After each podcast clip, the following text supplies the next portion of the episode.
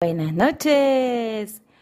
Y llegó nuestro jueves. Estamos en Ahora te toca a vos con Ana Paula Arce. Llegó nuestro día, nuestra cita, ese momento que nos damos y nos hacemos tiempo para nosotros mismos, nosotras mismas, revisarnos, observarnos, estos comportamientos. ¿Desde dónde estoy eligiendo? ¿Por qué hago lo que hago? ¿Qué hace que piense lo que piense?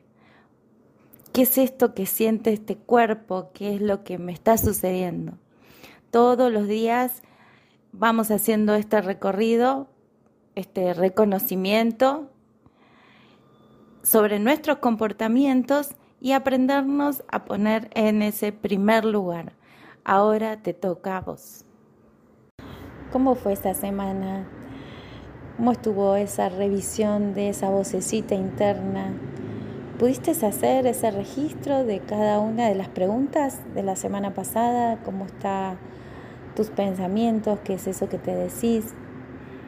Justamente eh, ayer eh, di una charla que tenía que ver con el impacto de las palabras y, es maravilloso cuando nos empezamos a, a conectar con espacios en donde no poníamos tanta atención, ¿no? Como si uno pudiese observarse y ver que vamos eh,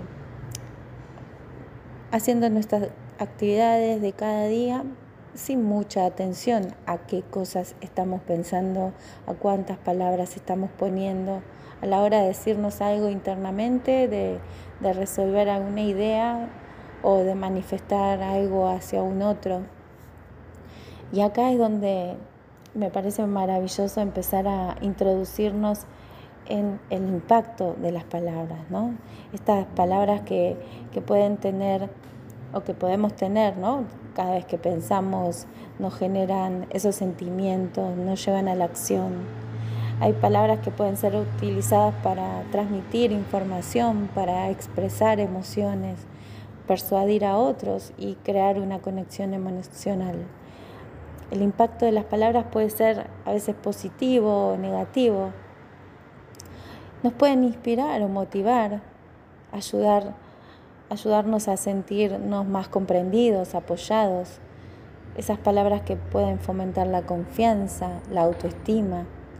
Y por otro lado, también están esas palabras que pueden dañar, herir a otras personas, crear conflictos, promover sentimientos negativos, como la vergüenza, la culpa, la tristeza. Las palabras también tienen el poder de influir en la percepción de las personas que tienen, obviamente, lo que decíamos la semana pasada, de uno mismo y de los demás. Las palabras que se pueden utilizar pueden afectar eh, a la forma, ¿no? Entonces, a la que percibimos a alguien, un grupo o alguna situación.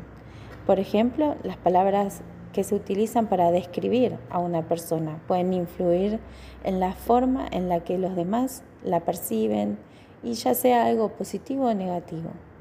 Entonces, tener presente, ¿no? Como este impacto que tenemos a la hora de expresarnos puede ser algo muy poderoso y duradero. Y es importante como ser consciente de las palabras que estamos utilizando, cómo las estamos utilizando para asegurarnos que estamos teniendo un impacto positivo hacia otros y hacia nosotros mismos. Entonces, esa atención que venimos practicando en todo lo que nos estamos diciendo a nosotros y a otros, es este ejercicio de estas primeras conversaciones hacia el reflexionar sobre nuestros comportamientos, porque cada uno de estos comportamientos Atrás de escena, se podría decir, están todas esas palabras que están motivándonos o al revés, ¿no? Nos pueden estar como reprimiendo, eh, limitando. Entonces vamos a seguir con esta práctica de poder ir eh, detectando, ¿no? La neurociencia en la actualidad ha hecho un gran aporte en, poder comprender cómo eh, nos, nos comunicamos, cómo nos comportamos. Hay algo que, que nos trae, nos aporta, que es poner atención en esas palabras mágicas. Hay palabras mágicas que nos generan como ese optimismo, esas ganas de hacer algo, de accionar, como están las otras, ¿no? Las que por ahí, para, al nombrarlas, eh, puede que sentamos como un esfuerzo, una sensación de, de, de que necesitamos expresarla con más energía que otras. Entonces, empezar a poner atención en estas palabras. ¿Y por qué son mágicas? porque disparan ideas, nos llevan a la acción. Inmediatamente el cerebro empieza a hacer como asociaciones mentales y empiezan a provocar reacciones eh, que nos van definiendo con, estos comportamientos. Por eso es como muy importante poner esa atención en cuáles son esas palabras. Y la primera palabra mágica, la más importante, lo compartí ayer en la charla, es nuestro nombre. es escuchar esa palabra que nos identifica, que nos representa, ¿no? Puede ser ese apodo o puede ser ese nombre de, pila que pusieron nuestros padres. Pero ya cuando me dicen Ani, a mí por lo menos me, se me mueve toda una campanita interna que genera entusiasmo, me representa. Y, después hay otras palabras, ¿no? Que, también, ¿no? Que, que traen liviandad al expresarlas, ¿no? Fácil, rápido eh, gratis, oportunidad, ahora, divertido, auténtico, legítimo. Ya cuando las mencionamos tienen como esta expresión para mí, ¿no? positiva. Después están las otras, las que son con, como con otro tinte, ¿no? Y, y las podemos expresar y por ahí no, las, no le estamos prestando atención cuánta energía nos está implicando decirlas. Cuando decimos calidad, costo, nos interesa, muy importante, excepto, sin embargo, afortunado, tradicional. Parece que, no, pero al expresarlas estamos teniendo como otro esfuerzo al, al, decirlas.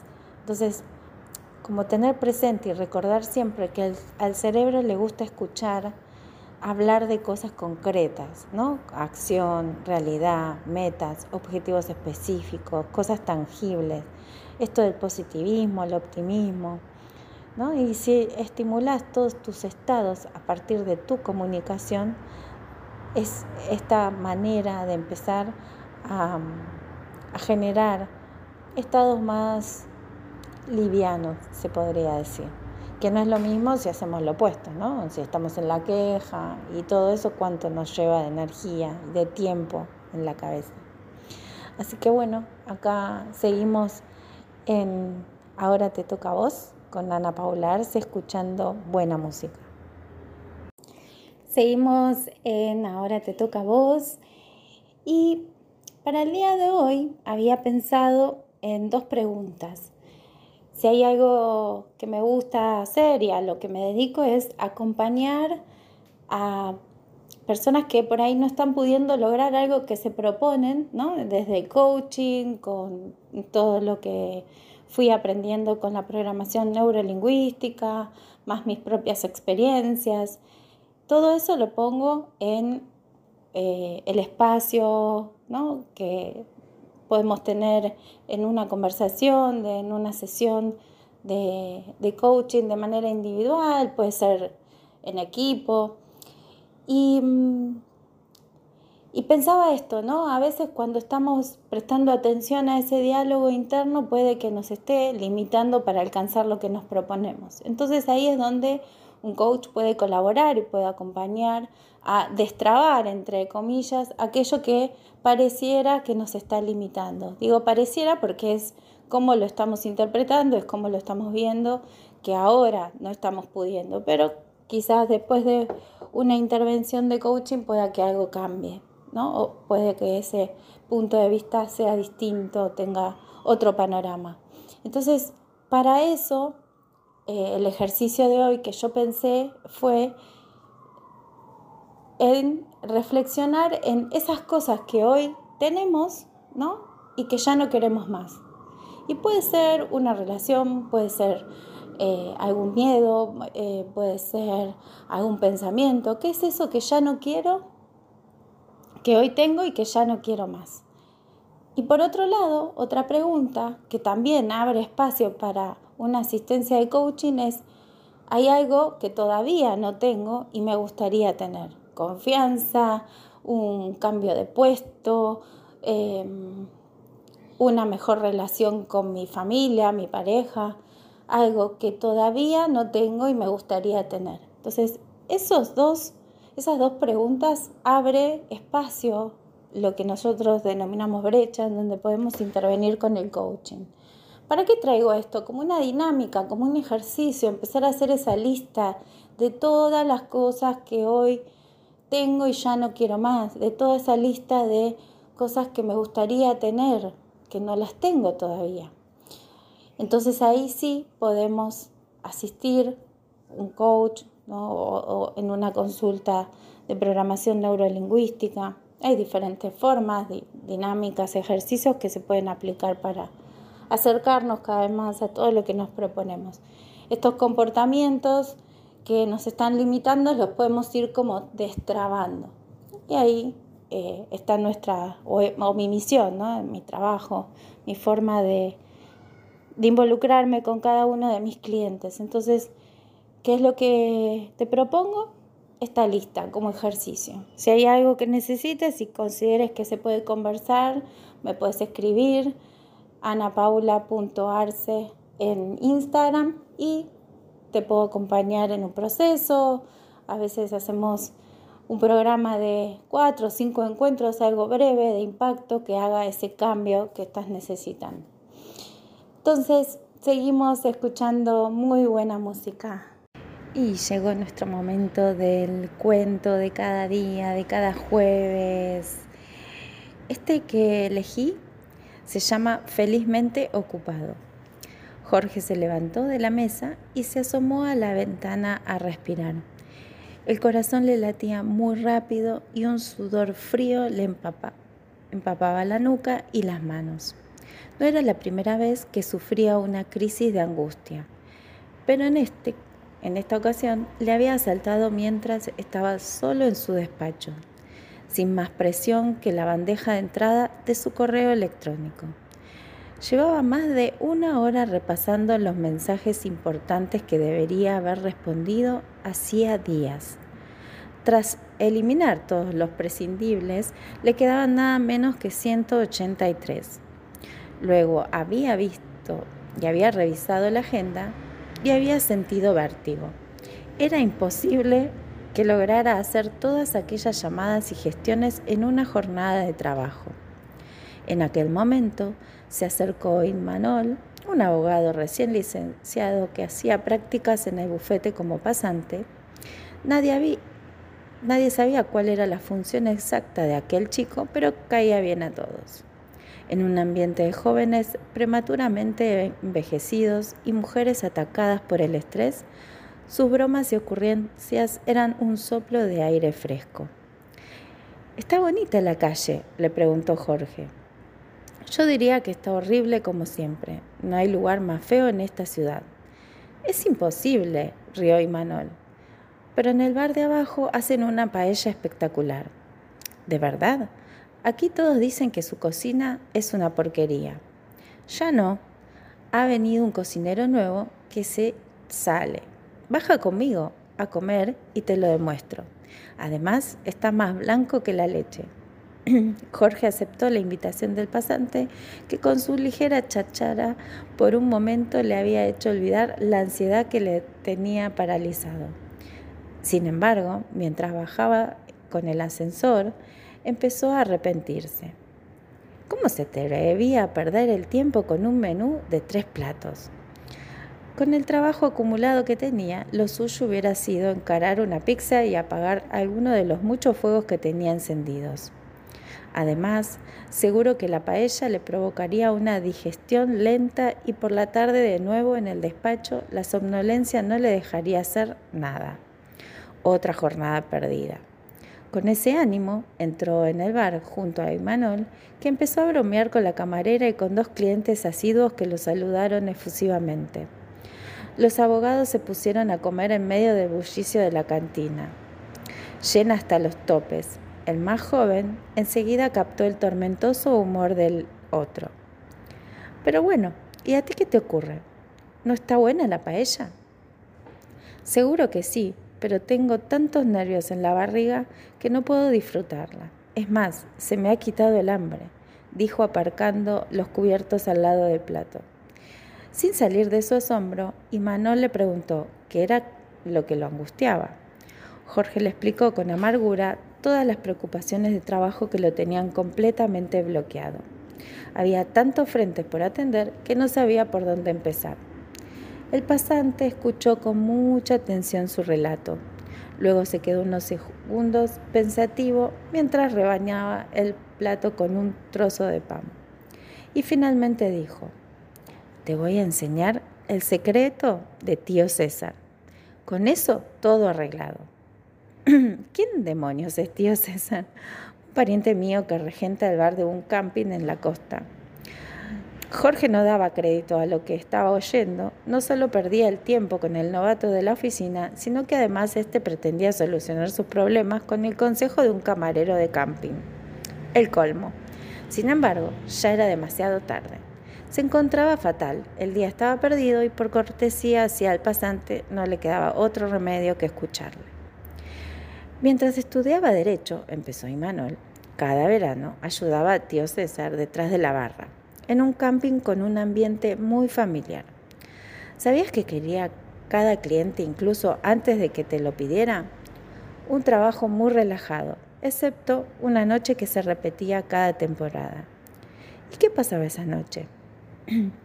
un holandés que venía cada verano con sus amigos montaba un concierto de rock junto a la, a la piscina.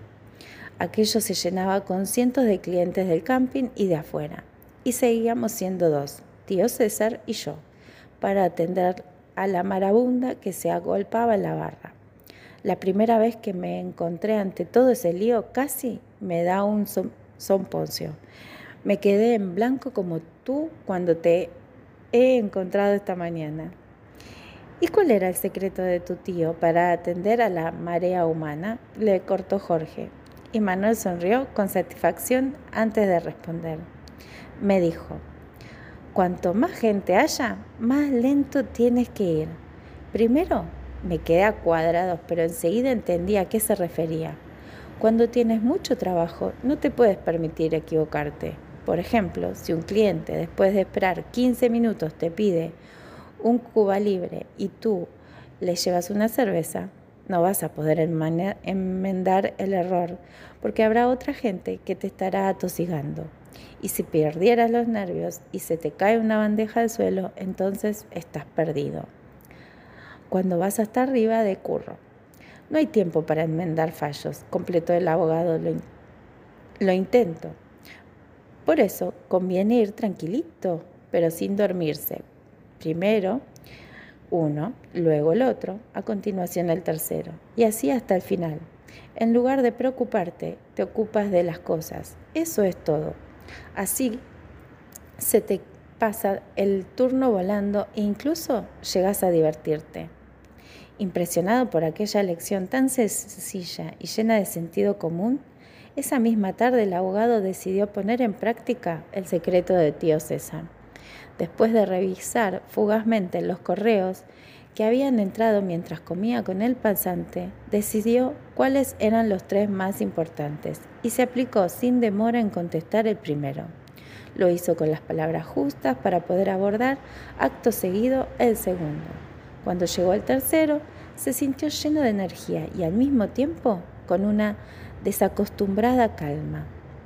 Como el camarero ante el aluvión de clientes, Siguió atendiendo uno tras otro sus correos electrónicos antiguos. A las seis de la tarde se dio cuenta de que la mitad de los asuntos estaban resueltos. Cansado y feliz, Jorge decidió que era hora de regresar a casa. Mañana será otro día, pensó, y había aprendido la lección. Quien se ocupa de sus cosas no solo mejora su vida, sino que además deja de preocuparse. Hermoso cuento, qué lindo esto de reflexionar, el de ir poniendo toda la atención en cada cosa que hacemos. con esa calma interna de poder decir, bueno, primero lo urgente, lo más importante, y después ir resolviendo uno a uno cada una de nuestras tareas del día. Ahí estaríamos introduciéndonos en una nueva manera de relacionarnos con el tiempo. Otro hermoso tema que también nos invita a la reflexión, a revisar nuestros comportamientos. Así que ahora te toca a vos revisar cómo estás haciendo tus actividades a cada momento. Y llegamos a nuestro último bloque, ya nos estamos despidiendo. Hasta la próxima semana, el próximo jueves, en este mismo horario. Vamos a seguir revisándonos, ahora sí nos vamos a empezar a, introducir en espacios más profundos nuestros que eh, tienen que ver con qué es eso que creemos acerca del tiempo, ¿no? Cómo nos relacionamos con el tiempo. Eh, después de este hermoso cuento del día de hoy, de el de la semana pasada, ¿no? En cómo nos relacionamos con el tiempo. Tenemos las mismas 24 horas, pero ¿qué hace que algunas personas tengan energía suficiente como para poder eh, hacer más actividades o ocuparse de más cosas que otras personas que por ahí todavía están diciéndose no tengo tiempo o no me alcanza el tiempo.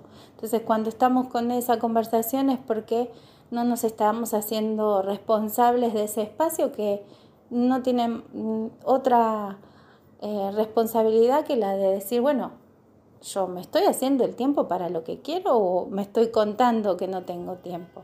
Así que sobre eso y algunos ejercicios eh, para ir poder ir identificando cuáles son esas actividades o cosas que son importantes, cuáles son aquellas que son urgentes, cuáles son las que necesitan prioridad, cuáles son las que pueden esperar para su otro momento.